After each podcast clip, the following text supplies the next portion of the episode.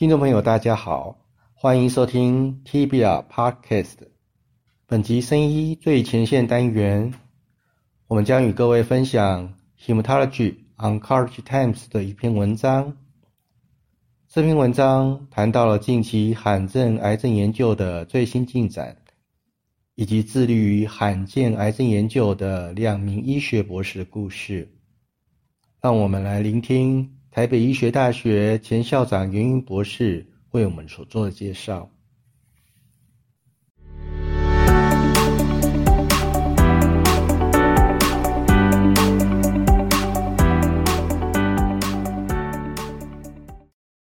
在 MD Anderson 专门负责罕见疾病的 Pamiragi，他是世界上专门研究一种罕见的血液病。叫做 Blastic Plasmacytoid Dendritic Cell Neoplasm（BPDCN）。而另外一位呢，则是 Putnick，他是专门研究 Chronic Myelomonocytic Leukemia（ 慢性骨髓单核球血癌）。一个典型的故事，就是一位女性因为皮肤上的一些异常而去寻找医师，接着被诊断为呃黑色素细胞瘤。但是她朋友在网上寻找一些 information 的时候呢，发现她有可能不是黑色素细胞瘤，而是 BPDCN。于是她寻找了 Dr. Tamara June。结果他被确诊了这种非常罕见的血癌，它带有皮肤的一些特性。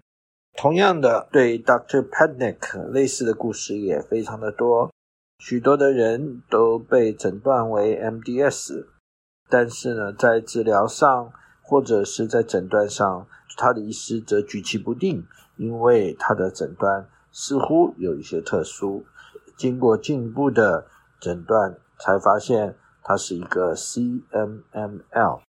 这些的罕见的癌症一旦诊断以后，它的治疗、预后以及所有的照顾也都因此而改变。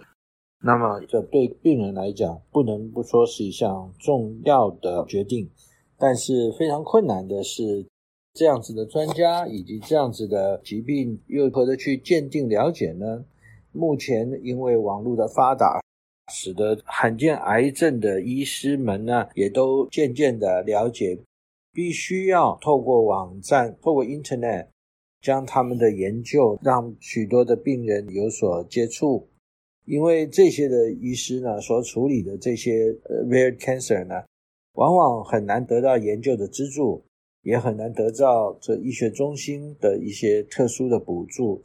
更难得到一些药厂所赞助的临床研究，因为他们都实在太过于小众。但是在最近，则对于这些 rare 的 disease 有渐渐的发现，他们事实上是很多癌症的一些指引的明灯。少数的癌症呢，他们的分子机转呢，往往特殊，因此呢，有它的特异性。它与其他的癌症呢也有相通性，因此呢，可以从切入这些罕见癌症当中，得到啊一些更有系统的这些癌症基因的机转。同时呢，在治疗方面呢，往往呢发现呢有很多在用在其他的癌症中的药物呢，对其他的癌症不一定有效的，对他们却有非常好的效果。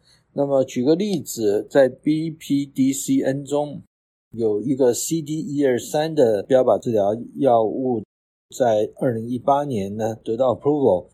它的 approve 并不完全是为了 BPDCN，但是呢，它却对 BPDCN 有非常好的效果。它可以用来呃扩展呢药物的适应症，在 CMML 里。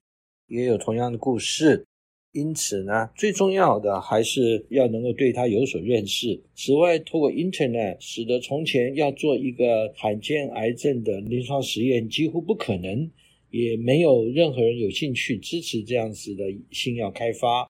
透过网站、网页，对这些穷极一生研究罕见癌症的医师呢，他们的网站呢，可以呢收集更多来自于全世界有这样疾病的病人在一起，而使得临床实验做得迅速、快捷、专一。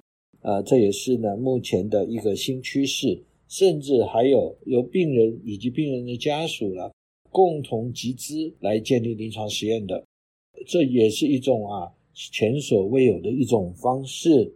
新的罕见癌症呢，也也在逐渐产生。许多过去认为呢是传统的一些诊断，随着基因诊断的发达，而发现他们都是属于亚型或者是亚亚型，而甚至于。由于这些亚型与亚亚型呢的特殊性太多，而集结成一个新的疾病。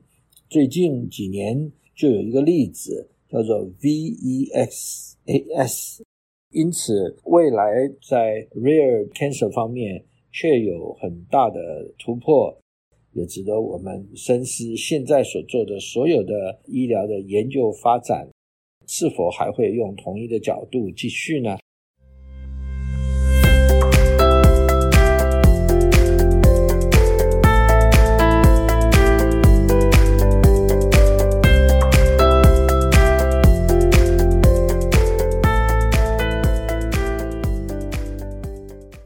以上是本集的全部内容，感谢您的收听。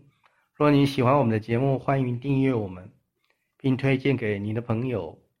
若您对本集节目有任何建议，欢迎留言告诉我们，或是透过 email 与我们联系。